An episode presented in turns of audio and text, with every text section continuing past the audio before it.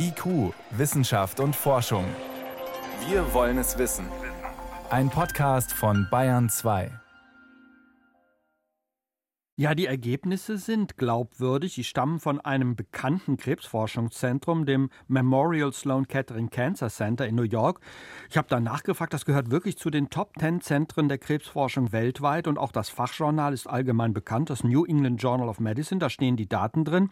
Noch nicht von allen 18 Patienten, die zur Studie gehören, sondern bisher von 12 Patienten. Die leiden oder litten, kann man vielleicht sogar sagen, an Mastdarmkrebs. Das ist eine besondere Form von Darmkrebs.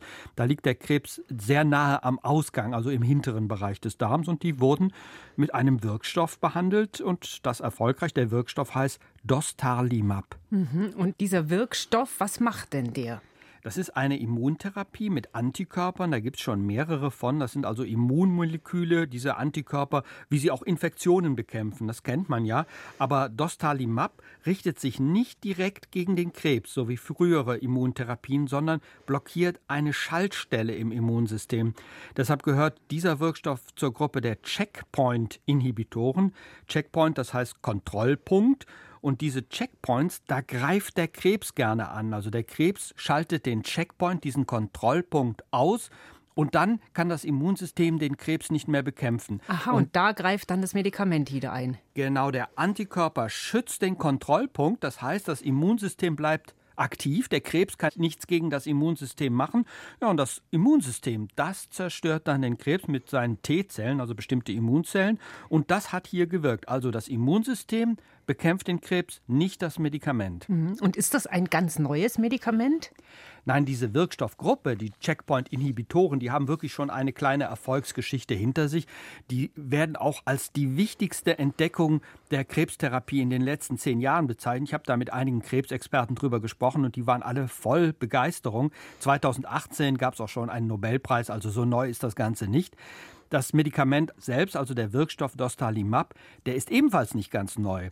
Der ist in Deutschland zumindest seit einem Jahr auf dem Markt, Markenname Jemperli und ist zugelassen, allerdings nur für eine ganz bestimmte Form von Gebärmutterkrebs. Mhm, und jetzt hat er ausgerechnet gegen Darmkrebs oder eine bestimmte Form von Darmkrebs voll angeschlagen. Genau. Und die Krebsspezialisten sprechen wirklich davon, dass das ein wichtiger Schritt ist. Einige sagen vielversprechend, andere sagen ein einzigartiger Erfolg.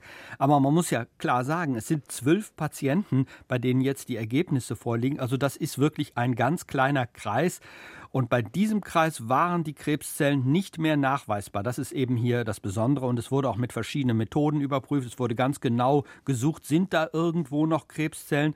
Aber in der Studie heißt es, vollständige Remission, keine Krebszellen gefunden. Also das heißt geheilt? Nein, das heißt es nicht. Dafür ist es auf jeden Fall noch viel zu früh. Die Behandlung liegt bei einigen Patienten gerade mal sechs Monate zurück, bei anderen bis zu zwei Jahre. Und wenn man von geheilt reden kann, dann bestenfalls nach fünf Jahren. Nach fünf Jahren krebsfrei bedeutet das laut Definition Heilung. Manchmal gibt es auch danach noch Rückfälle, also es ist zu früh um von einer Heilung zu sprechen.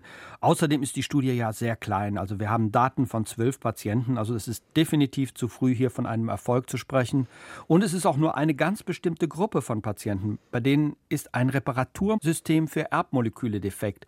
Und nur bei dieser kleinen Gruppe ist dieser große Erfolg jetzt aufgetreten. Also insgesamt ist es offen, ob diese Ergebnisse übertragbar sind. Auf jeden Fall lohnt es sich, das genauer zu erforschen. Wie sieht es denn mit Nebenwirkungen aus? Ja, das ist auch interessant. In der Studie wurden nur geringe Nebenwirkungen beobachtet. Die Vermutung ist allerdings, weil so wenig Patienten bisher behandelt wurden, dass die Nebenwirkungen noch nicht gut zu erfassen sind. Und die Erfahrungen mit dem Gebärmutterkrebs, die zeigen durchaus, dass das Medikament Nebenwirkungen macht. Da ist von Blutarmut die Rede, von Übelkeit, von Durchfall, Erbrechen, Gelenkschmerzen, Juckreiz. Das sind alles so Nebenwirkungen, die kennt man auch von der Chemotherapie. Also das heißt, diese Immuntherapie ist zwar wirksam, aber auch nicht unbedingt nebenwirkungsarm. Also sie ist wirklich nur dann gerechtfertigt, wenn auch Aussicht auf Erfolg besteht. Aber wenn man diese Ergebnisse hier sieht, zusammengenommen mit der Erfahrung der letzten Jahre, wo diese Art von Medikament ja auch schon viel gelobt wurde, du hast das vorhin ausgeführt, dann sieht es so aus, wir haben da wirklich einen neuen Weg in der Krebstherapie, oder? Also davon kann man durchaus sprechen. Es ist kein Durchbruch, der jetzt plötzlich neue Wege öffnet, aber es ist eine Erfolgsgeschichte. Diese Checkpoint-Inhibitoren, die versprechen in vielen Bereichen Erfolge. ob dieses konkrete Medikament jetzt wirklich äh, den Erfolg bringt, den es im Moment verspricht, das ist offen. Also es ist keine Gewissheit da, aber eine gewisse Hoffnung. Und äh, nun muss man abwarten, was diese Studie im Weiteren bringt. Die muss jetzt noch einige Jahre fortgesetzt werden. Und es müssen auch größere Studien folgen. Und dann kann man sagen, okay, hier öffnet sich wirklich eine neue Tür für die Krebstherapie. Krebs verschwunden nach Therapie mit Antikörpern. Das ist die Meldung, die aus den USA diese Woche gekommen ist. Was dahinter steckt, das waren Hintergründe von meinem Kollegen Michael Lange. Vielen Dank. Bitte sehr.